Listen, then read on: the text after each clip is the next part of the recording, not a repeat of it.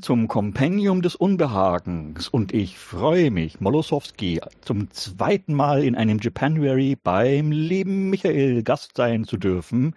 Wir sprechen heute über, wo ist meine Notizzettel, den Film Schwarzer Regen Kuroi Armee aus dem Jahre 1989 des äh, ehrwürdigen Regisseurs Sohei Imamura, basierend auf einem Roman von Masuji Ibusi. Ich glaube, der Roman ist aus dem Jahre 1965. Yeah, hallo Michael. Hallo, zum dritten Mal, nicht zum zweiten Mal.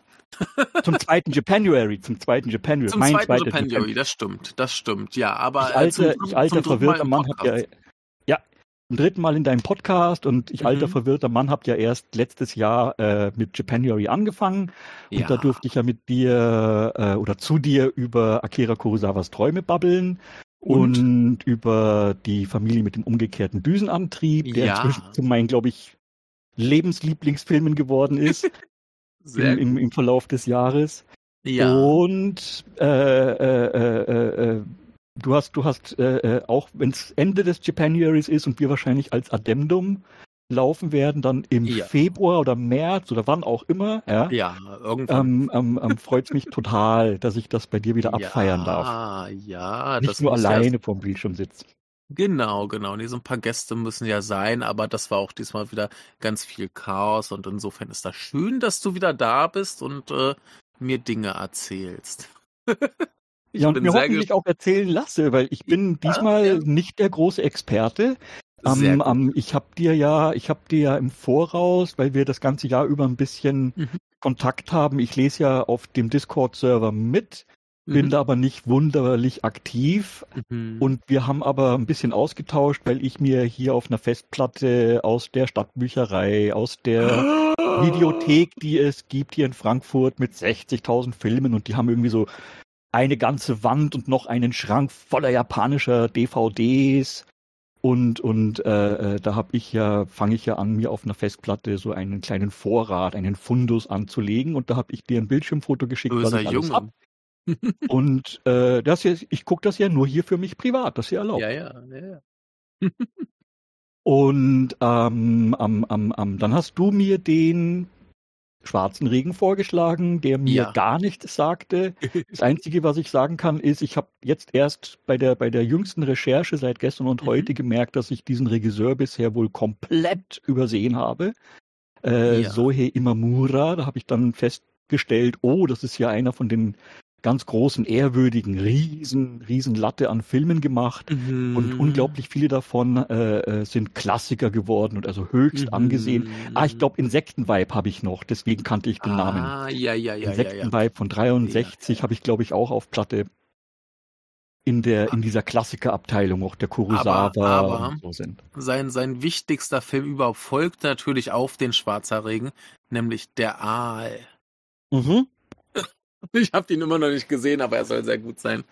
Aber ja, äh, Shohei Mamuda ist so einer der ganz, ganz großen japanischen Regisseure, die aber, ich glaube, im Westen auch so ein bisschen untergegangen sind. Also so ein paar von seinen Filmen kennt man halt, aber ich glaube, den meisten Leute, Leuten ist er nicht so bekannt, wie er sein sollte, weil er tatsächlich ganz, ganz fantastisch ist. Ja, und also das ja. Erste, was mir aufgefallen ist oder was mir jetzt immer noch auffällt, ist, ähm, also vorbemerkt, ich habe den Film heute Vormittag geschaut. Mhm. Also zu, zu, zu der ja, zu der Tageszeit, wo ich mir gerne die ernsten Sachen vornehme, so richtig mhm. vormittags nach dem Motto hier, mein, mein Körper ist von, von äh, äh über einem Jahrzehnt Schulbesuch, wie wir das ja alle gewohnt sind, immer, immer noch diese tiefen Prägung ist ja da, ne, dass du also hier so mhm. vormittags, da holst du dir die wirklich schweren Sachen. Ja, ja okay. Und, und äh, das ist das bei mir immer noch so, dass wenn ich frei habe, die ernsten Dinge oder wo ich weiß, das braucht wirklich Aufmerksamkeit und Konzentration, das sind dann die Filme, die ich bei der Erstsichtung vormittags mache. Okay. Sehr gut. Und, und da war das also ein, ein, ein, ich musste, ich habe zweimal Pause gemacht, wo ich dann auch kurz dir schon äh, äh, äh, oder nicht dir, da habe ich dann schon kurz äh, zwei, ich habe zwei äh, äh, Protokolle geschrieben auf, auf Mastodon, mhm. äh, äh wie ich die erste Pipi-Pause machen musste, habe ich schon geschrieben von wegen harte Kost. Ja. ja. Ähm, ähm, nachdem du den Stoff besser kennst, willst du umreißen, Ja, also im Prinzip äh, hat der Film zwei Handlungsstränge. Einer beginnt ganz knapp vor dem Atombombenabwurf auf Hiroshima und dreht sich dann primär um eben eine Familie, die dann eben durch das zerstörte Hiroshima irgendwie zu einer Fabrik flüchtet. Und dann haben wir noch einen ähm, anderen ähm, Handlungsstrang fünf Jahre später, wo quasi, ähm, also das ist äh, Onkel, Tante und die Nichte, wo die eben versuchen, die Nichte irgendwie zu verheiraten, äh, aber Gerüchte umgehen, dass sie irgendwie strahlenerkrankt sein könnte. Und das Ganze basiert, also das, das äh, basiert auf einem Roman von Masuji Ibuse, der wiederum auf Original ähm, Tagebuch, äh, Tagebüchern basiert von eben Überlebenden, die beschrieben haben, was sie da quasi gesehen haben. Und insofern ist das alles sehr, sehr authentisch. Im Buch an sich hast du auch sehr viel so, so Tagebüchermäßige Einträge. Es ist extrem schrecklich. Und, das heißt, ähm, das heißt, das ist eigentlich dann so eine Art, ähm, also man kann das vergleichen mit dem Tschernobyl, eine Chronik der Zukunft von Svetlana Alexejewitsch, auf dem ja mhm. der, auf dem ja der HBO Fünfteiler basiert.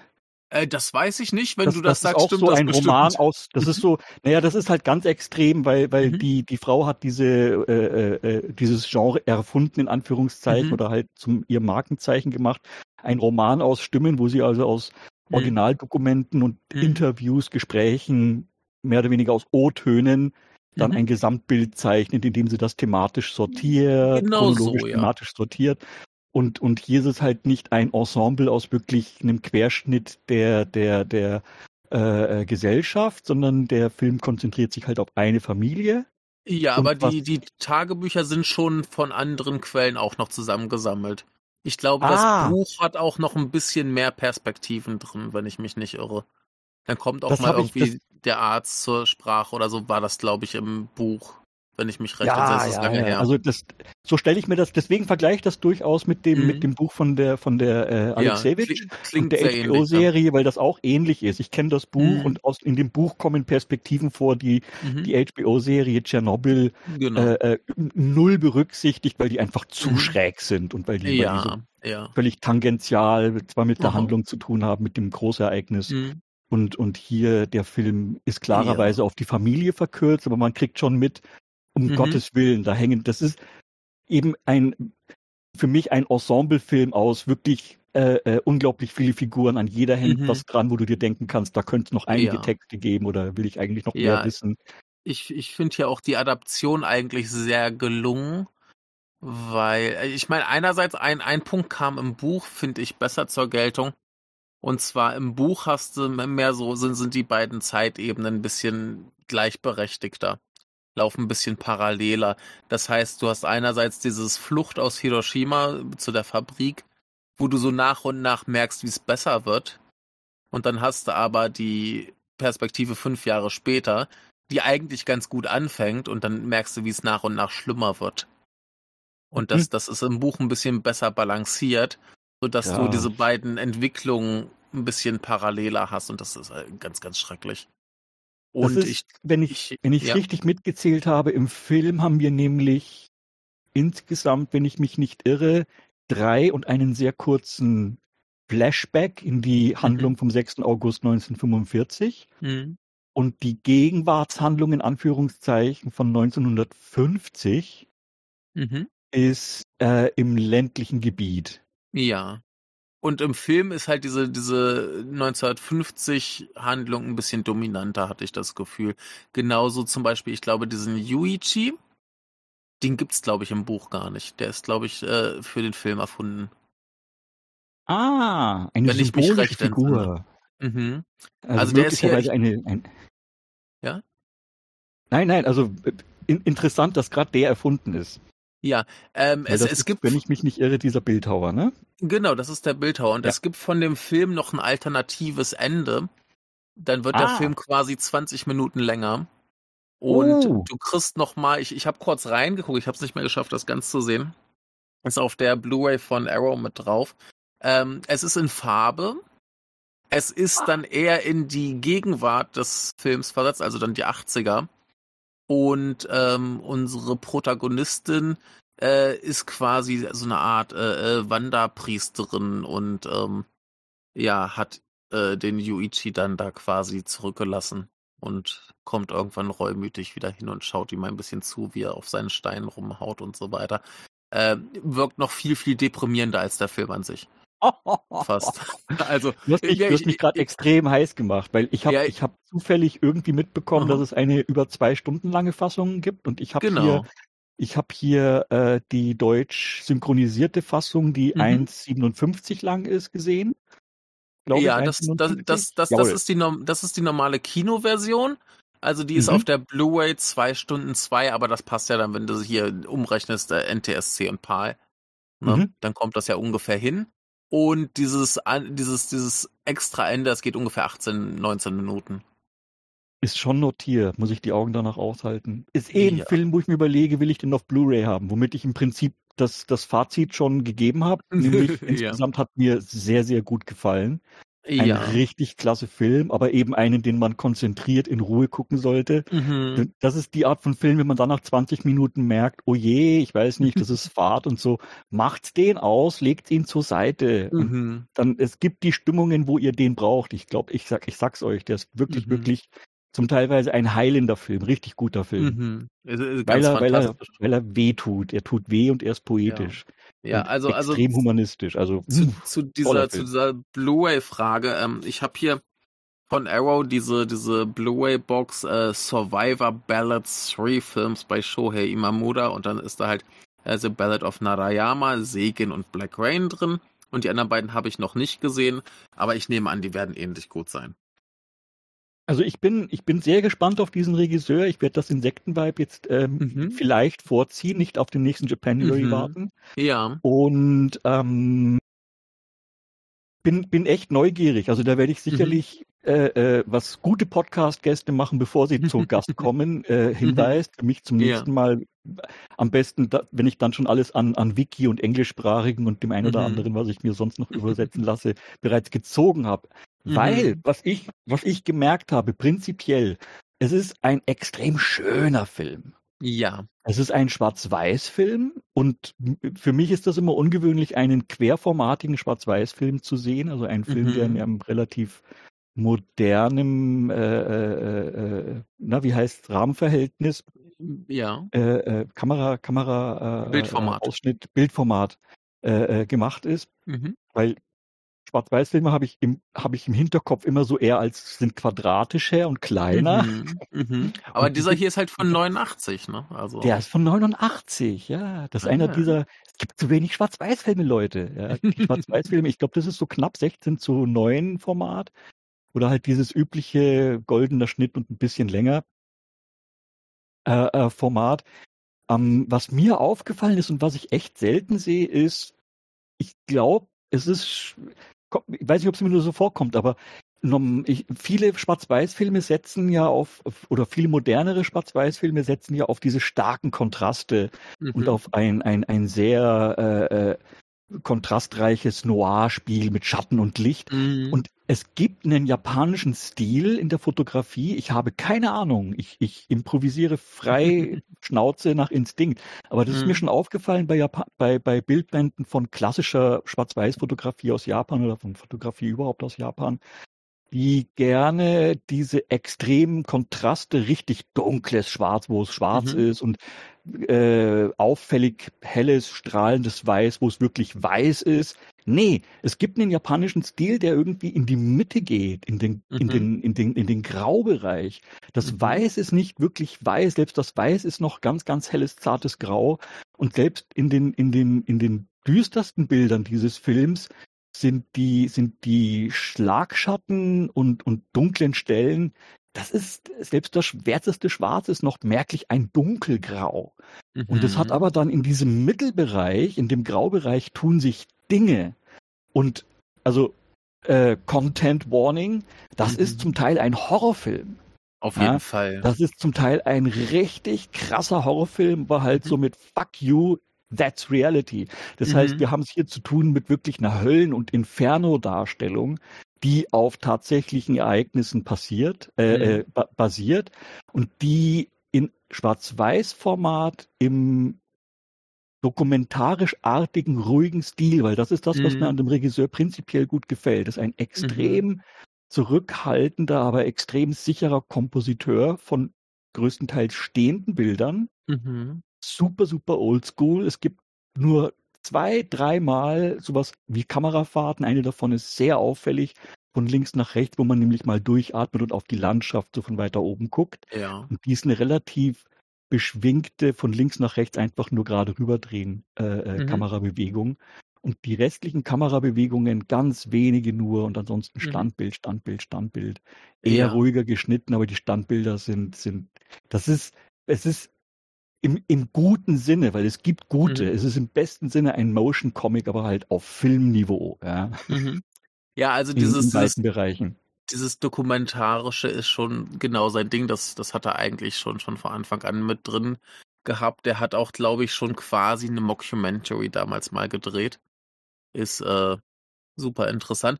Und was dann aber auch ähm, stilistisch, stilistisch, stilistisch ganz hervorragend passt, ist, dass er bei diesem Film einen Regieassistenten hat, der später ein sehr, sehr berühmter Regisseur wurde und der auch ein Cameo in diesem Film hat. Mm. Und ähm, da, da weiß man sofort, wo da die Einflüsse herkommen. Das, das ist äh, Takashi Miike. Ach. ja. Ah. Natürlich, ja, Takashi Miike, der Dokumentarfilmer. Takashi, Takashi Miike ist, ist ja, den gehe ich ja seit ein paar Jahren, also ich, ich habe keine mhm. Ahnung groß, ich habe mhm. zufällig irgendwas von ihm gesehen. Ja. Und das ist so einer, wo ich, wo ich mich noch auf respektvollem und, und mhm. respektvoll misstrauischen Abstand halte. Mhm. Weil ja, ich, das ist halt ich, einer von den ganz abstrusen Wahnsinnigen.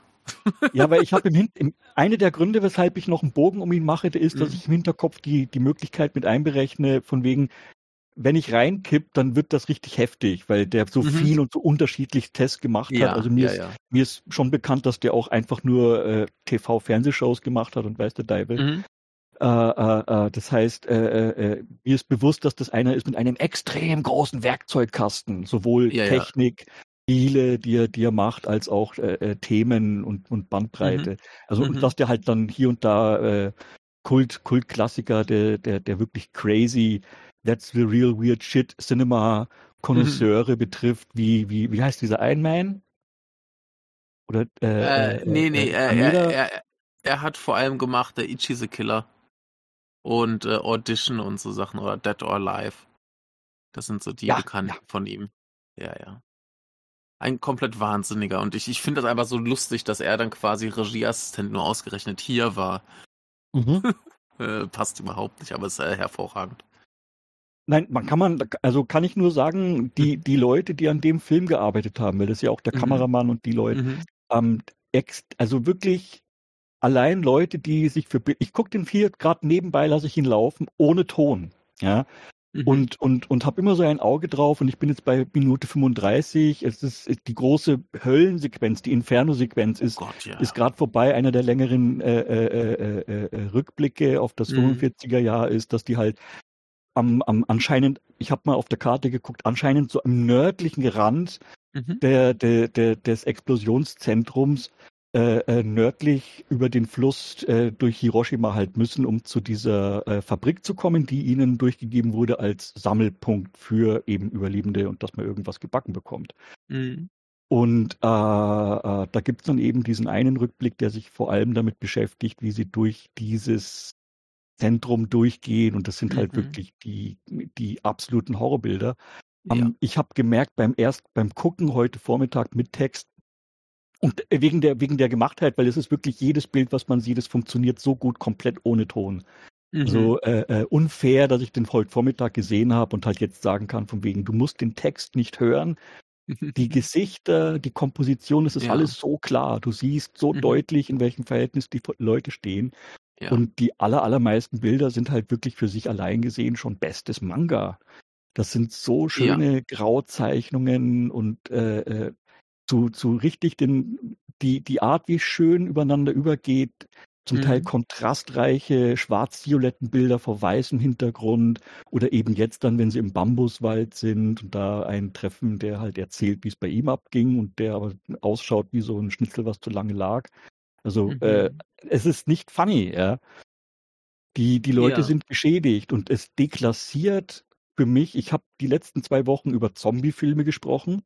Mhm. Und ich habe ja zwei Zombie-Filme besprochen mit äh, äh, Markus und Nils zusammen, die, die, die ich ja noch für äh, progressiv halte und für wirklich anspruchsvoller halte, nämlich The Girl with All the Gifts und mhm. Blood Quantum.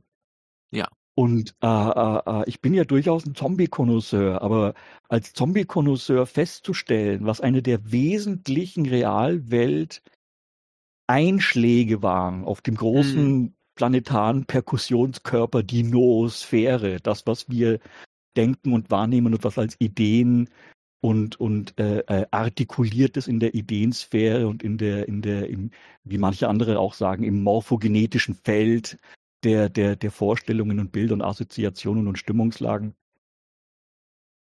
Äh, äh, es ist schon, es ist schon extrem ernüchternd und, und rückt einiges an Perspektiven auf, auf, mhm. auf Genre zurecht, wenn man eben mal sieht, was Fantastikwelten wie die Zombie-Apokalypse ja, mhm. eigentlich dann in der, in der, in der Nachkriegszeit, nach dem Zweiten Weltkrieg, so planetar verhandeln. Ja? Mhm. Und ähm, es ist, denke ich, halt ein interessanter Unterschied zu sehen, dass sich jetzt spezifisch aus der äh, äh, äh, japanischen Welt etwas, etwas, etwas an, an Verbindung zeigt, was also sehr, sehr, wie sagt man, äh, äh, demutsgebietend ist. Mhm. Ja, und wo man dann, wo man dann auch mal so mit dem Vergleich blickt, weil die Bilder sind die gleichen, ja. Mhm. Seltsam schwankende, halb lebende Figuren mit, mit äh, äh, äh, äh körperlichen Oberflächen, also dem, was du, wenn du es auf eine Illustration verkürzen würdest, du hast Silhouette und wie die Leute gehen und dann überleg mhm. dir halt noch, wie sie gerendert sind, ja. Mhm. Und eine unrealistische Renderung ist halt der 0815 Zombie von Dead Island oder auch Walking Dead, mhm. die, die, die, das, das, das zu viel Leben, wo, da, wo das Tote als Lebendes durch die Gegend rennt. Mhm. Ja, wo also, wo also Tod im großen Maßstab transformiert wurde zu einem allgemein rumlaufenden, menschenähnlichen Wesen. Mhm. Ah, nee. Und dann sich eben bewusst zu werden, ja, Leute, das ist keine große Fiktion. Das mhm. hat's gegeben. Ja. ja. Und man, ähm, wenn man dann einsteigt bei Hiroshima und dann mal wirklich sich, sich durchrecherchiert, dann, dann sieht man halt echt so krass den Unterschied. Ja, hier, so, hier ist, ist die, ja. Das ist die Echtheit. Und es gibt viele, viele äh, äh, Vibrationen davon in der populären Kultur. Hier ist ja ganz schlimm diese Szene, wo die beiden Brüder sich da treffen. Und der eine sagt, hey, ich bin's, und der andere, nee, das, das bist nicht du. So. ne? Und dann, dann überprüft Wie heißt er die du? Und dann fällt ihm der Name gerade nicht ein. Auf welcher genau. Schule warst du? Ja, ja. Aber es, das es ist, mein ist so schrecklich. Mhm. Und äh, ich, ich finde das ganz interessant, dass du sagst, das sieht aus wie ein Manga, weil dieser Film sehr offensichtlich von einem Manga und einem Anime inspiriert ist. In der mhm. Darstellung des Ganzen in Hir Hiroshima. Es gibt nämlich äh, Barfuß durch Hiroshima. Jawohl. Hast, hast, du vielleicht mal von gehört? Das ist in der Darstellung sehr, sehr ähnlich. Also wie ich diese halb, halb geschmolzenen Menschen aussehen. Ähm, ich glaube, da ist, äh, ist durchaus Einfluss drin von dem. Aber also die, die Verbindung sehe ich auch, obwohl ich barfuß mhm. durch Hiroshima nur vom Lesen kenne. Ich besitze es nicht. Ja. Ich habe es nur einmal gelesen und das halt relativ schnell. Mhm. Ähm, am, am, am, am, am aber, aber den, den, äh, ich habe, was ich, was ich, was ich da noch vorhab, ist die äh, Anime-Umsetzung von Barfuß mhm. durch Hiroshima. Die Weil das ist als Manga, es ist einer der übersichtigeren Mangas, die es gibt. Insofern schon mhm. eigentlich zu empfehlen für Leute, die sonst keine Mangas lesen, mhm. weil das, das kann man, das kann man bewältigen. Das sind, glaube ich, zwei oder vier Bände, je nach Ausgabe. Und umfasst, wenn ich es jetzt mal grob schätze, vielleicht so hm, drei, vier mal vier bis fünf vier bis 600 Seiten mal drei, vier, so ungefähr. Ah, okay, ja, dann, dann passt das. Also, also hier, hier heißt es, auf Wikipedia heißt es zehn äh, Ausgaben, aber mhm. die japanischen haben ja meistens so 200 Seiten, dann haben sie wahrscheinlich ein paar zusammengefasst. Dann Wenn du sagst, so 400, 600 Seiten sowas. Einer, dann passt also, das ähm, pro, pro, ich, also ich, überschlag, ich überschlag mal, das ist glaube ich so ein 1200 bis 1500 Seiten Comic. Ja, ja, das, das wird ja dann hinkommen. Ja, hier heißt es 10 Ausgaben und in normalen Japan haben sie so 200 Seiten. Na, dann passt das schon ungefähr. Bei 5, ja. bei 5, ja. Ja, ja. No. Aber äh, genau da, so, äh, ich, ich habe es nie gelesen, ich habe es nie gesehen, ich kenne es nur so ausschnittweise. Aber was ich gesehen habe, ist in der Darstellung und der Zerstörung und der, wie, wie die Menschen da aussehen, ist sehr, sehr ähnlich. Soweit ich mich in keinster, in keinster Weise irgendwie spektakulär nee, äh, äh inszeniert. Äh, äh, äh, also dokumentarisch insofern, dass mir aufgefallen ist, dass erst mhm. ganz am Ende die symphonische Musik, die es gibt, also den Soundtrack, mhm. äh, auch in der Anführungszeichen Gegenwartshandlung mhm. der, der, der, der Braut, also der, der Hochzeitssuche, mhm. äh, da kommt dann sehr spät erst Soundtrack-Musik dazu, mhm. die, die, die bestimmte Szenen dann eben unterstreicht. Aber ansonsten gibt es nur einen eher dissonanten, äh, äh, eben verstörenden, avantgardistischen Soundtrack in der mhm. Vergangenheitsdarstellung. Mhm. Äh, Und da ist das eher ein, ich sag mal, da merkt man, wo so Urkino herkommt, wenn man eben alte ähm, alte deutsche Filme sieht wie Caligari und, und Nibelungen und, und mhm. Nosferatu und solche Sachen. Also da merkt man schon, wo, wo diese Macht vom Kino herkommt äh, in Schwarz-Weiß-Bildern. Wenn du dann die richtige Mucke drunter legst, ist das eben, es hat eine ganz, ganz eigene Art von Nüchternheit, ein extrem mhm. guter Eichfilm. Ja? Mhm. Weil, weil ich denke, in der falschen Stimmung haut es manche Leute raus und die sagen, es ist Fahrt. Weil, weil, weil die Gegenwartshandlung eben, ne, was siehst du? Du siehst Reisfelder, du siehst eine ländlichere Umgebung und Leute fallen halt durch ihre im Großen und Ganzen erstaunlich äh, schönen Wohnungen oder schönen Lebensumgebungen. Mhm. Wenn man, ich keine, keine Ahnung, wie furchtbar Leute es finden können. Es ist halt alles halt sehr, sehr einfach, wo die leben. Aber mhm. trotzdem mhm. schön, nicht, nicht, nicht versandelt, nicht? Ja, ja. Und nicht reich, obwohl die einen sind ja so ein bisschen na, Landbesitzer, man merkt schon, also, genau, bisschen, also die, die so, haben schon das, Geld. Das ist so Mittelstand, ja, also ja. Mittelstand am Land, der hat halt noch einen Weiher hinten dran und da ist noch Genau, der, der besitzt halt irgendwie ein Stück vom Berg, ja. Ja. Ja, ja, also die, glaub, die sind nicht arm.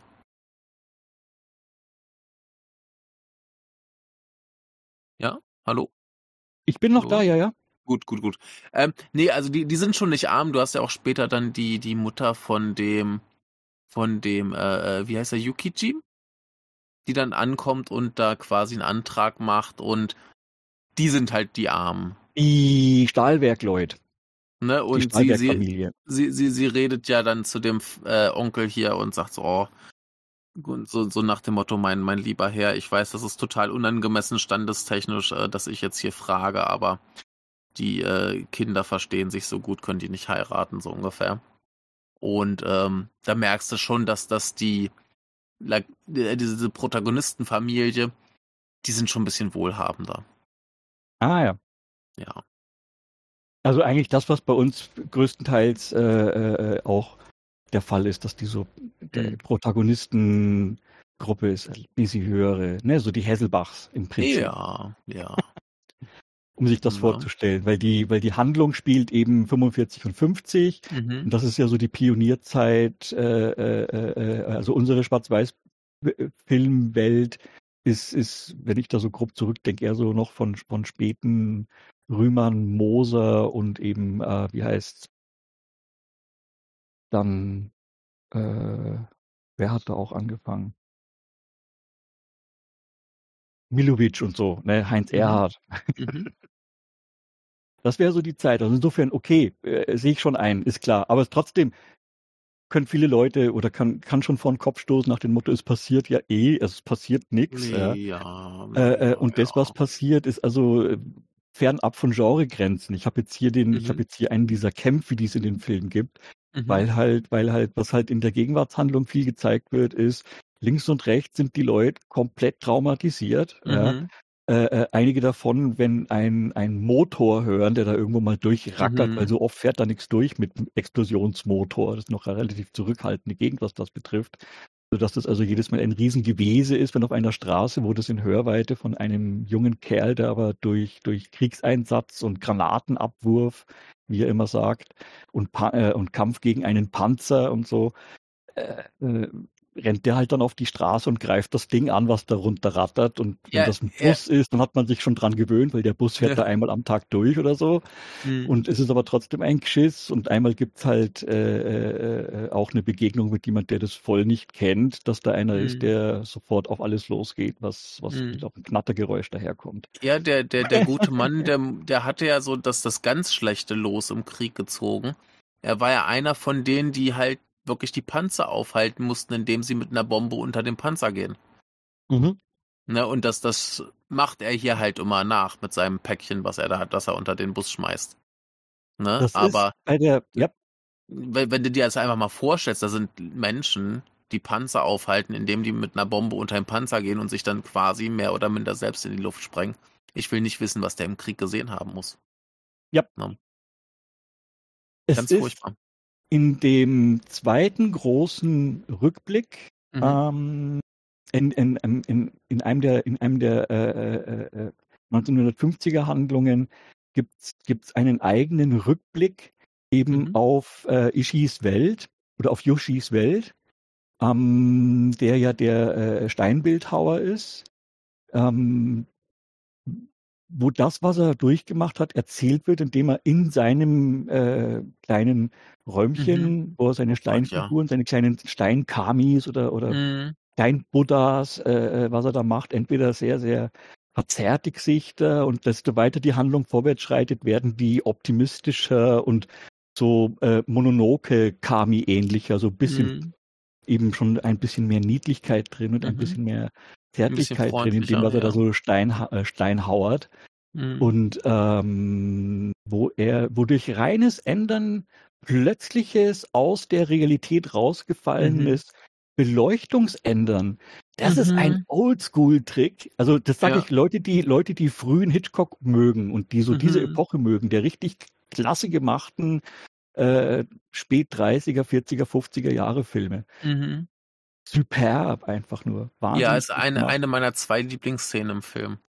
Also wirklich so Amerikaner in Paris, die, die, mhm. die noch offensichtliche Bühnentanzhandlung geht auf einmal über in eine, die Realität geht komplett über in eine mhm. Kulissenwelt mhm. und das halt in Camera, also ähnlich wie mhm. höchste Vollendung sagt man immer Vertigo, ja, die 180 Grad oder die 360 Grad Drehung mit, wo, wo der Rückblick als Kulisse im Hintergrund aufgebaut und beleuchtet wird. Mhm. Mit, mit äh, Jean Connery ist das. Äh, äh, äh, äh, machen die halt hier so ganz locker flockig in mhm. einem kleinen äh, Bildhauer Steinmetz Räumchen. Mhm. Und gut, die, die, japanische Architektur gibt das aber auch die ganze Zeit her, ja, mhm. dass man da, dass man mit so einem Low-Budget-Trick durchkommt. Ja. Aber es ist schwarz-weiß, es ist gut gemacht. Die Fratzen Mhm. Er hat mich dann wirklich so ein Flashback-Erlebnis und die, diese Szene ist meisterhaft, also absolut höchste Meisterschaft. Ein, ja, und ein, ich, ein, ein, ich finde es ja umso beeindruckend, Entschuldigung, ich, ich finde es ja umso, umso beeindruckender und effektiver, weil du, weil du den Rest des Films sowas nicht hast. Das ist ja nur diese eine Szene, die so abgeht. Ne? Und deswegen haut das für mich so richtig rein. Es ist, es ist ein Beispiel dafür, das darzustellen. Mhm. Und jetzt auf einer Metaebene ist das ja super interessant, weil du hast, mhm. Du hast praktisch einen, einen, oder wie, wie gut das eben machbar ist, ja, wenn es mhm. ich, ich habe das Gefühl, das ist so ein, das ist so ein Meso-Ebenen-Problem, wo man, wo man, wo man schnell praktisch äh, äh, äh, komisch durcheinander schieben kann, wie was zueinander passt. Mhm. Ähm, am, am, aber Oh, jetzt habe ich, glaube ich, einen Faden verloren.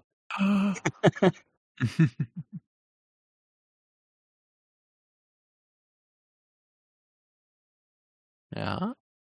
Ja, aber ähm, ähm, ähm, praktisch im Film selber sehr, sehr merklich aus dem Film aussteigen, mhm. um, um kurz in so eine Art Theaterfach zu wechseln. Was also, ich kann mich erinnern, dass so Theaterstücke zum Teil gefilmt werden, eben auch mit mhm. so einem mhm. krassen Gegenschnitt, schwarzer Hintergrund mit grell beleuchteten, was er eben als äh, Steinfigur gemeißelt hat, wird also dramatisch als das Gegenüber mhm. der befehlende, vorgesetzte Offizier, äh, der Einsatz und so weiter. Mhm. Und dann man im Lauf des Filmes wird man nicht unbedingt sofort äh, äh, äh, eingewiesen, was das bedeutet, dass dann eben die Mama oder die Nachbarin oder wer auch immer, wenn er dran denkt, hinterher rennt und also dann Erfolg, Erfolg und so. Und das ist dann so eine Art mhm. Erlösungswort für ihn. Er kann den Kopf wieder heben und sich wieder normal benehmen. Und die sind halt, wie gesagt, viele Figuren, die hier, die hier in der, in der 1950er Handlung vorkommen. Mhm.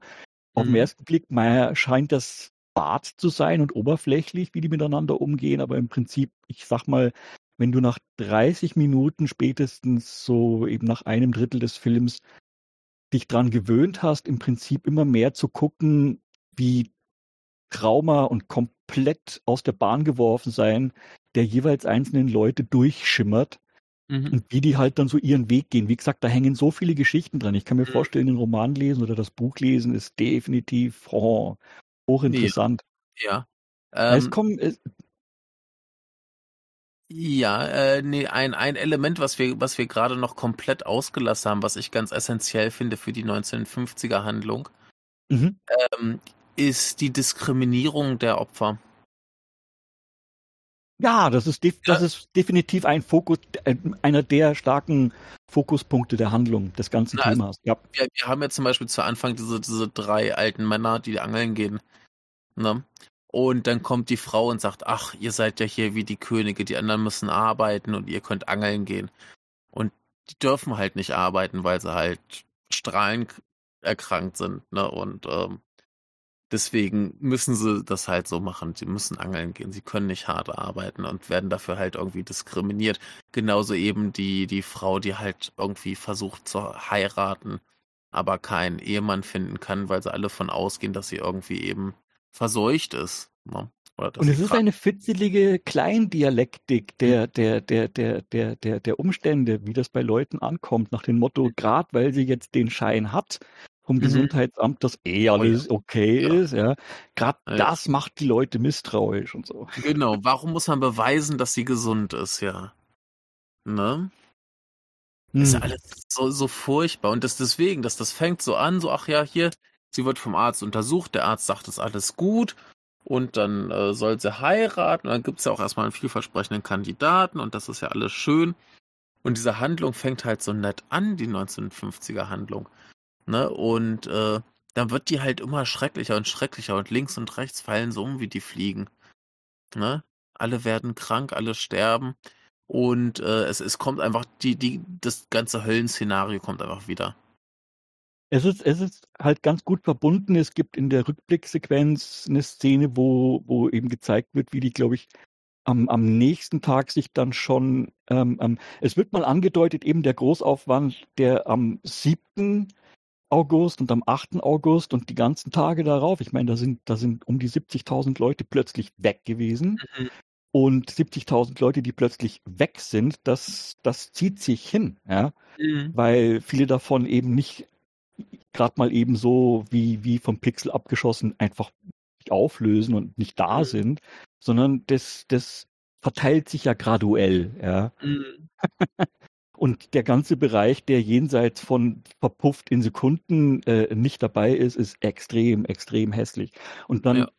Leute zu zeigen, wie sie sich als Lebende, wenn auch Verletzte und komplett durchgekaute und mhm. sehr gut zu verstehen, weshalb man dann eben so eine Story in Schwarz-Weiß erzählt, weil der mhm. Film in Farbe oder so kannst du vergessen. Ja.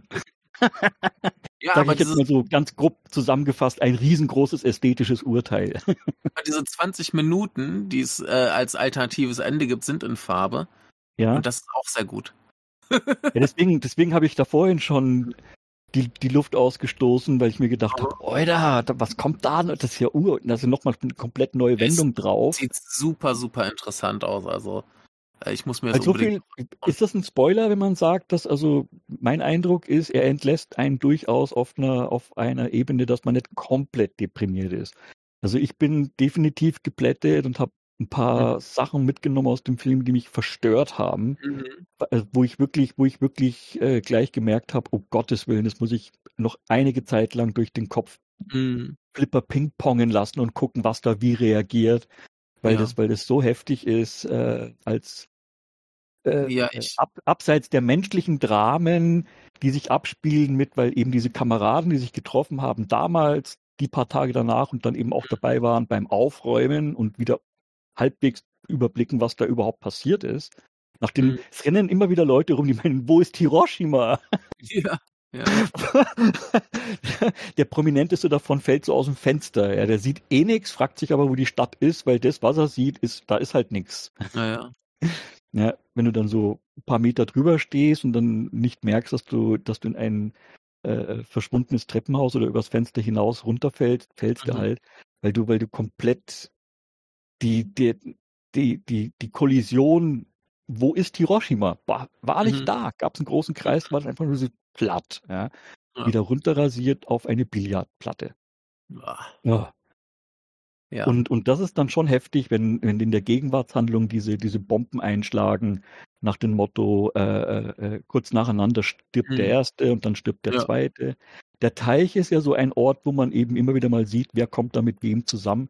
Mhm. Auf der Ebene auch interessant, also für die Leute, die sich so für ganz klassisches, was ist die Motivik, auf welchen Szenen spielt das, an welchen Orten ist das angesiedelt, wo durchaus wichtig ist, zur Kenntnis zu nehmen, zu welcher Tageszeit reden Leute miteinander, weil was haben die mhm. eigentlich so zu tun und so. Mhm. Also es ist ein Unterschied, wenn jemand tagsüber kommt oder nachts kommt und wie die Leute miteinander reden. Sehr, es gibt ein, zwei Stellen, wenn man den ganzen Film sieht, die einem, auch wenn man, auch wenn man äh, beim ersten Mal da sich durcharbeiten muss, weil es sicherlich nicht jedermanns Cup of Tea ist, sich mit dem mhm. Thema einzulassen, auf eine Art und Weise, die einen wirklich herausfordert, äh, äh, äh, zu überlegen, von wegen, wie, hätte, wie, einfach, dass man das nachempfinden kann. Es ist ein mhm. zutiefst menschlicher Film.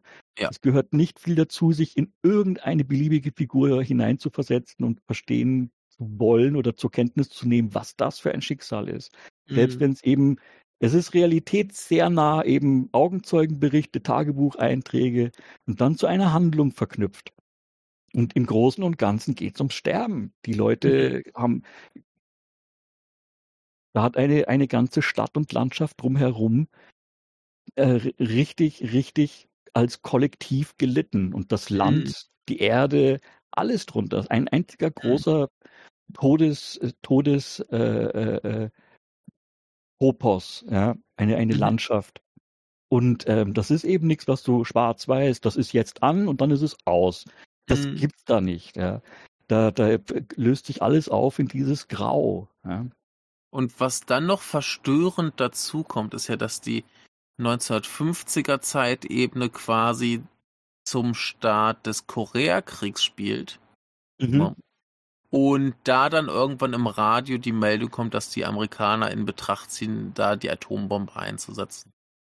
Ja, ja, weil, weil China, China macht irgendwie halt, ne, China fuchtelt und sagt, hier, wir sind die Chinesen. Mhm. Und die Amerikaner halt dann so, ja, hier, zur Kenntnis. Das ist ja dieses, das hängt, das ist eins der Dinge, es gibt ja, es gibt ja diese klassische Zuspitzung, ist halt so Vergleiche von historischen Singularitäten. Ja. Mhm. Äh, äh, es gibt ja tatsächlich Leute, die daraus eine, eine Olympiade machen und dann so mit erstens, zweitens, drittens Medaillen verteilen, was ich, mhm. was ich super, super krass finde, weil eine der meiner Meinung nach fortgeschritteneren Fragen, die es auf dem Gebiet gibt, mit historischen Singularitäten, ist, wenn man mal guckt, wie argumentiert wird, Hiroshima und Nagasaki im Vergleich zum mhm.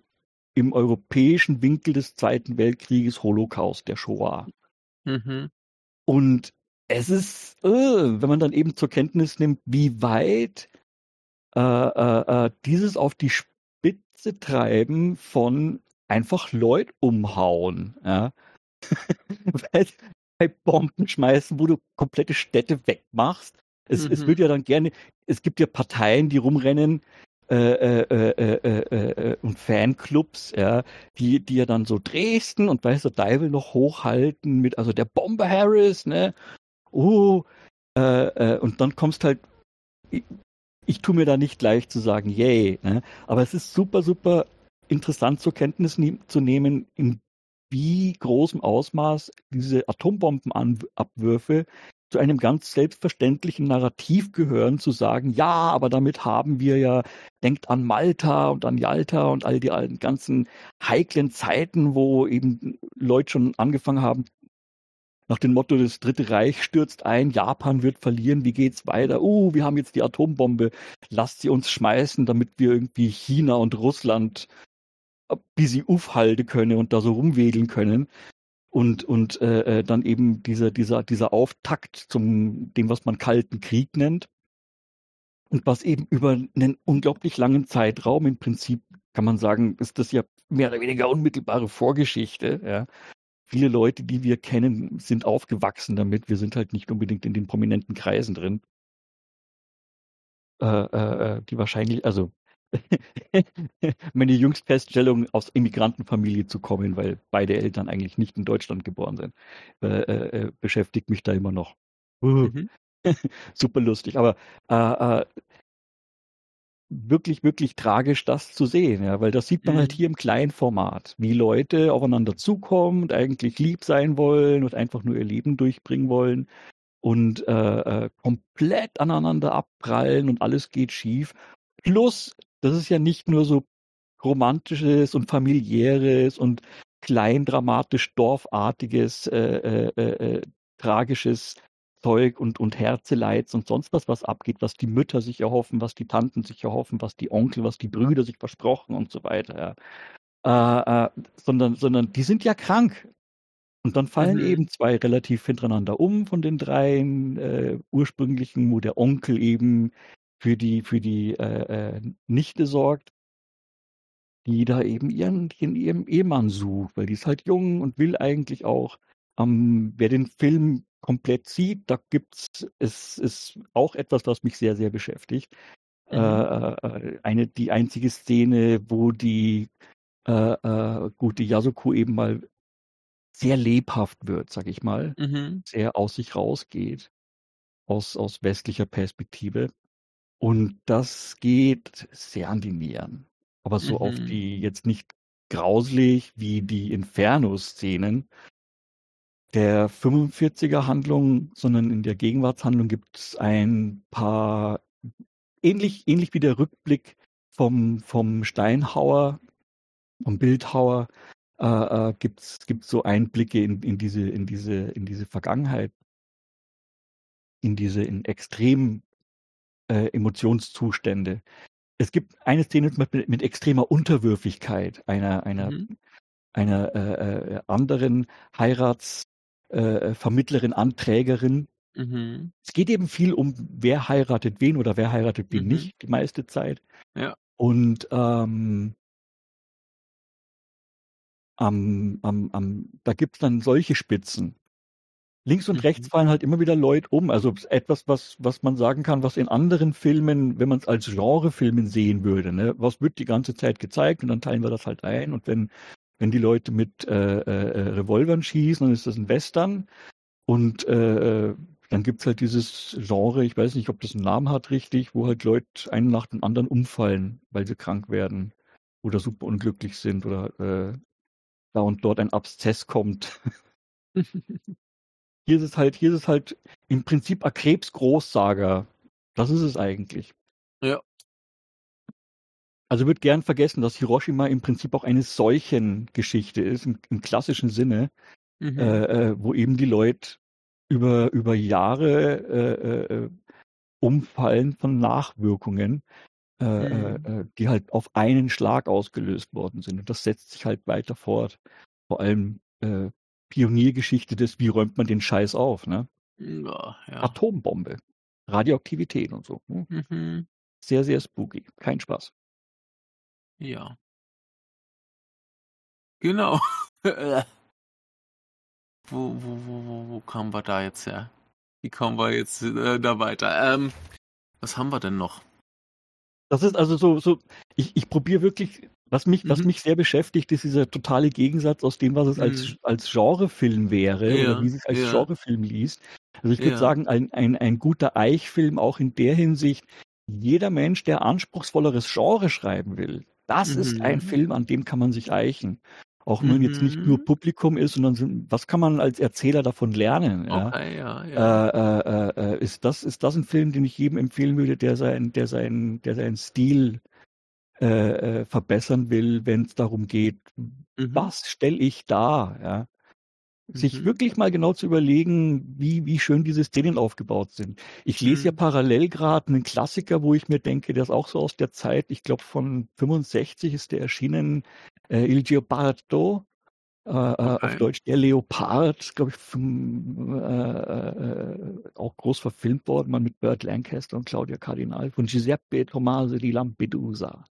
Mhm. Und äh, äh, das ist interessant zu sehen, wie ähnlich da die Sensibilitäten sind. Auch wenn das, auch wenn das ein Roman ist, der 65 geschrieben wurde, also ich glaube im selben oder fast in dem gleichen Fünfjahresabstand erschienen ist, wie der, wie der Roman auf dem Schwarzer Regen basiert.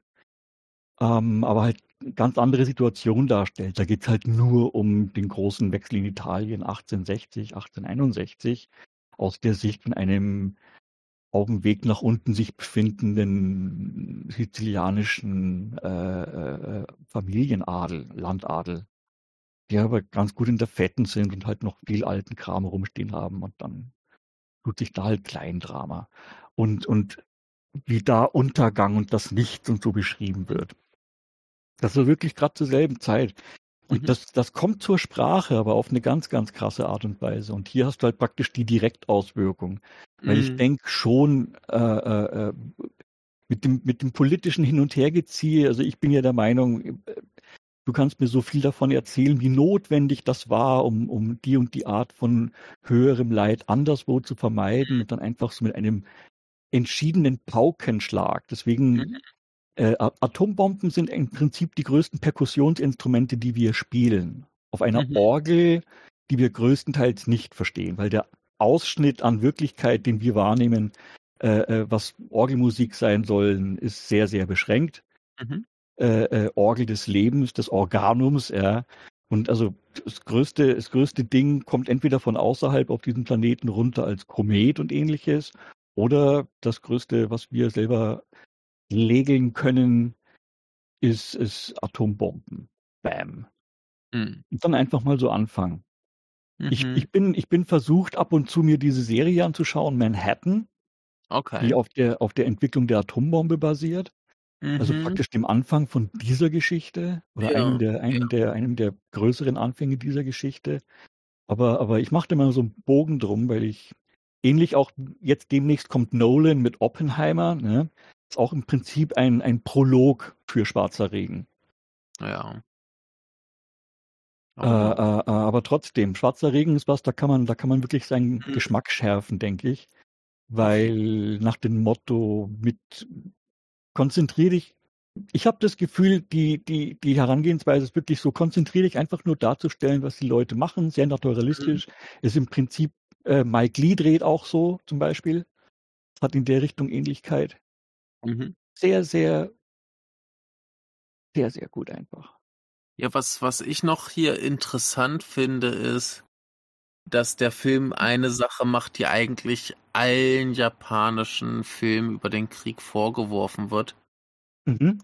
Ähm, und ich finde das eigentlich immer eine schwierige Sache, das irgendwie so, so, so negativ zu sehen. Und zwar, dass der sich komplett auf das Leid der Japaner konzentriert und keine andere Perspektive zulässt, sondern nur zeigt Japaner als Opfer niemals Japaner.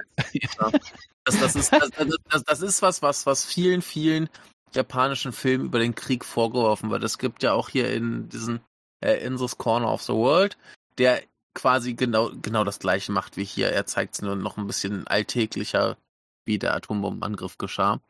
Und da haben sich viele Leute empört, ja, warum, warum wird denn Japan hier nur als Opfer äh, stilisiert? Und das, das ist was, was viele, viele Leute immer, immer wieder vorbringen warum äh, ist Japan immer das Opfer, warum zeigen sie nicht mal, was sie selbst im Krieg Schlimmes getan haben und so weiter. Und ähm, ja, ich finde das immer eine merkwürdige Perspektive, wenn man jetzt sagt, okay, wir machen eine Geschichte über den Atombombenabwurf auf Hiroshima oder Nagasaki. Denn äh, wie du schon sagtest, egal wie man das drehen möchte, ob das jetzt notwendig war oder nicht, kann äh, das ist einfach Katastrophe, dass das passiert ist. Ne? Also, aber ja, das ist eine, eine sehr, äh, sagen wir, populäre Perspektive auf diese Geschichten. Also ich bin, wenn es um Radioaktivität geht, bin ich, glaube ich, irgendwie geprägt, keine Ahnung. Aber da bin ich, denke ich, ein Fundamentalist und sage, also Radioaktivität in winzigsten Dosen wäre es ja kein Problem. Mhm. Aber es ist tatsächlich so eine Hyperfokussierung von einer Problematik, die wir mit dem mhm. Universum haben, das einzuschätzen und wie wir damit umgehen. Also da spratzt mhm. wirklich die totale echte kosmische Kraft dich an ja, ja, und zersetzt ja. dich halt oder macht halt, macht halt lustige Dinge an Entropie um sich hm. herum, mit der wir nicht lebensfähig sind. Punkt. Ja. ja. ja. Und viel, viel, viel von dem, was an, an unserer Kultur, glaube ich, so gar nicht funktioniert, ist dieses, ist ein, ist ein extrem angespanntes Verhältnis genau mit dieser, mit dieser Erkenntnis, dass wir mit solchen Sachen rumspielen, dass es das mhm. gibt. Also wir wissen das zu manipulieren und dann können wir lustige Dinge erzeugen, die mhm. uns einige Leute als billige Atomkraft und so anbieten wollen. Mhm. Und man kann aber damit auch Sachen machen, die sind eher mal aso, sage ich. Ja. ja, das ist sehr Und, und mit Radioaktivität sollte man nichts aso machen, egal wie Nicht? man umgeht mit Radioaktivität. Am besten sperrt es ein, ja. ja. Macht es weg. Radioaktivität ja. ist sehr, sehr seltsam. Das können braucht höchste priesterliche, über Generationen hingehende äh, äh, äh, Sorgfalt und, und mhm. tempelgleiche Verwaltung meiner mhm. Meinung nach. Ja. Ja, ich, um, um ich, damit umgehen zu dürfen. Ich, ich würde da gerade noch mal auf, auf einen Aspekt zum Film kommen, ähm, der im, im Film nicht ganz so, so zum Tragen kam. Der ist, glaube ich, im Buch präsenter. Aber was ich auch sehr, sehr obskur und schlimm finde, ist, dass der Onkel, wenn er endlich zur Fabrik zurückgekehrt ist, von seinem Chef gezwungen wird, in den Tempel zu gehen, die Sutren abzuschreiben und dann quasi äh, als Priester zu fungieren, um die Massenbegräbnisse quasi durchzuführen. Und äh, ich, ich finde das noch ein ganz, ganz schlimmes Element in diesem Film. Oder was heißt schlimm, aber, aber wie er jetzt ist, damit umgeht, dass, dass er quasi äh, diese, diese, diese Massen von Leuten bestatten muss. Ja, schrecklich. Sutra lesen ist in dem Film, ähm, gehört zu den Höhepunkten. Es Auf gibt, jeden Fall. Der, der, Film hat, der Film hat eins der Themen, aus denen Szenen bestehen, ist eben die Angelegenheit, dass äh, äh, jemand Sutras liest. Mhm. Und es gibt mindestens, glaube ich, ein oder zwei längere Stellen, mhm. Wo das praktisch der, der, die tragende Montage ist oder die tragende genau. Szene ist, die ein paar Minuten geht, wo auch mhm. Sutra-Text sehr ausführlich zitiert wird. Ja bestimmte Teile gibt es zweimal. Und ich glaube beim zweiten Mal eine längere Fassung davon, wo man, wo man auch den Anfang mal hört, auf das es hinführt. Mhm. Und das ist im, ist es halt dieses, ne, ähm, ich, ich, ich bin, ich, ich sehe das immer so als einen sehr, sehr prozessständigen Blick auf Sein und Nichtsein, Werden und Vergehen, den die, den die da in, in sehr, sehr gute, knappe Sprache bringen können. Und der Film zumindestens entlässt so leicht in eine, in eine hoffnungsvolle Stimmung. Also das Wort Regenbogen fällt und natürlich bricht einem das Herz, wie der Film einen entlässt mit den letzten paar Schnitten. Mhm. Aber, aber ähm, uh, ich kann mir gut vorstellen, dass man da mit Buch und dem mhm. Anhang, dem farbigen Anhang, dass das nochmal mhm. eine ganz, ganz, ganz, ganz andere Wendung nehmen ja, kann. Ja, das, das, das, das Ding ist ja. Ganz, ja?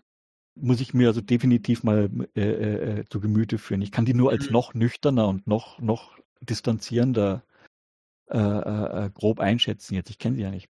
Also dass das Buch, soweit ich mich in Erinnerung, äh, so, soweit ich mich erinnern kann, ist noch viel vernichtender als der Film. Ja. Also sowohl gerade auch äh, die sehr detaillierte, bildhafte Beschreibung des Schreckens da in Hiroshima, ähm, ja, es ist äh, sehr detailliert beschrieben alles. Und äh, ich glaube, am Ende ist das Buch relativ eindeutig darin, dass sie stirbt. Und der Film hält es ja so ein bisschen offen, da ist ja ein bisschen Hoffnung. Und dieses ja. alternative Ende spielt natürlich sehr viel später und sie ist noch am Leben. Also da mhm. ist noch mal eine ganz andere äh, Ecke drin. Ich weiß nicht, also was ich davon gesehen hatte, wirkte es extrem deprimierend trotzdem, aber zumindest ähm, ist da dann geklärt, was mit ihr geschieht. Ne? Aber äh, ja, also das, das sind auf jeden Fall nochmal dann, glaube ich, insgesamt dann drei Perspektiven auf, auf diese mhm. Geschichte, die, glaube ich, sehr unterschiedlich sind. Na, ne, aber ähm, ich glaube, durch dieses äh, alternative Ende ist auch klar, warum diese Liebesgeschichte von ihr und Yuichi ähm, hier so, so prominent drin war, weil das sehr wichtig zu werden scheint. Ne, weil wir, sie geht dann auf so eine Tour, wo sie sich irgendwie auferlegt, dass sie noch mehr leiden muss, weil sie noch nicht genug gelitten hat. Ähm, und deswegen wird sie eben so Wanderpriesterin. Und ähm, ja, dann ist halt noch so die Beziehung zu ihm da scheint im Mittelpunkt zu stehen. Aber ich habe es nicht ganz gesehen, nur so ein bisschen reingeguckt. Äh, sieht super interessant aus. Ja. Ja. Aber allein, allein, dass, dass diese Frau, nach dem, was sie erlebt hat, da dann sagt, ey, ich muss noch weiter leiden, äh, schrecklich. Ne, also, ne, ich meine, hier im Film hast du schon so, so wenn sie dann äh, von sich aus so ihren, ihren äh, Tumor am Rücken pflegt quasi, das ist schon, schon so schrecklich. Also, ne. Nee, nee, nee. Wobei, wobei es ist halt schrecklich, wenn man, wenn man, weil, weil es, es ist nicht schrecklich inszeniert. Die Inszenierung nee, nee. Ähm, total am, nüchtern. Am, äh, nüchtern beziehungsweise würdevoll. Ja, auf das ist jeden wirklich Fall. So, so ein Fall, wo ich sagen würde, das ist wirklich ein Film, der mhm. äh, äh, in einer scheinbaren Leichtigkeit alles vermeidet, was sich mhm. dir deppert aufdrängt. Ja. Mhm. Ähm, wenn du es fad findest oder stressig findest, würde ich sagen, bist du schlichtweg noch nicht in dem Tempo von dem Film möglicherweise, weil der ist halt schon, ja. braucht eine ganz eigene Art von Geduld und Ruhe. Ja, ja aber ich, ich glaube, würdevoll ist genau das richtige Wort, denn ich glaube, der Film versucht sehr diesen, ähm, ja, vernichteten und äh, anschließend diskriminierten Menschen doch irgendwie ein bisschen ihre Würde zurückzugeben. Also das steht das hier. Das ist so eine der Akademiker-Ausdrücke dafür. Ich, ich weiß halt nicht, wie doll ich diese Sprache finde, aber eine, eine der würdigen äh, äh, Akademiker-Ausdrücke dafür ist, ähm,